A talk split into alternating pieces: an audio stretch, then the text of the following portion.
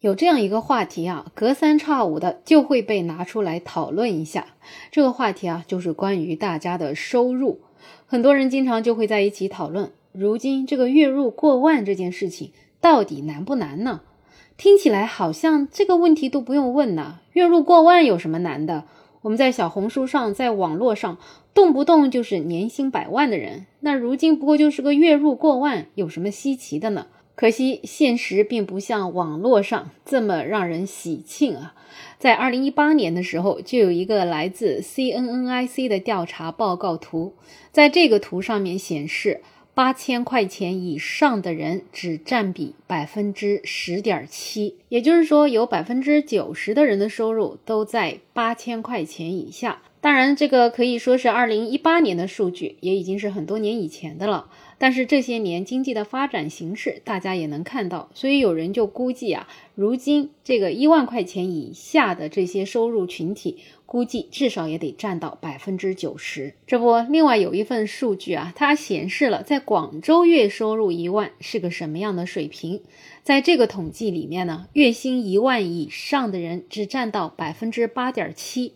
有百分之二十七点七的人仍然在月薪三千块钱以下，所以看到这份统计的时候，大家就会觉得前面的那份统计的数字看起来也是蛮真实的。毕竟广州可是属于北上广深一线城市之列，如果说他的收入都是这样的话，那我们全国的数字可能只会更差。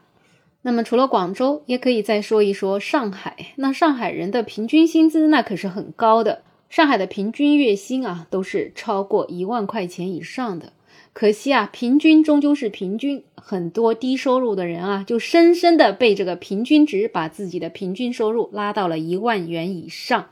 像比如上海社区的一些保安，他们的月薪只有两千五到三千块，而健身房的小妹在前台服务，月薪呢也只有三千五百块。而那些看起来穿着体面、进出那些写字楼的人啊，月薪竟然很多才六千块钱左右。像全职的星巴克咖啡店的服务员，税后只有四千块钱。有人可能觉得写字楼的人怎么月薪也才几千块钱？这是真的吗？还别说，他还真是真的。毕竟啊，我以前也有很多同事就是出入写字楼，也就是办公室里面普通的文员，而他们的薪资真的就只有几千块。那有人就要讲了。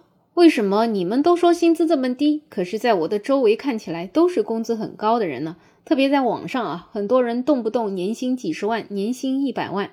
那到底是什么造成这样现实与网络的割裂呢？有人分析啊，为什么说中国人在网上啊都普遍觉得月薪过万是很普通的？那是因为掌握社交媒体话语权的人可能是月薪过万了。毕竟无论是知乎还是微博还是小红书。能够被网络筛选出来出现在你面前的文字，其实已经是被大众也筛选过了。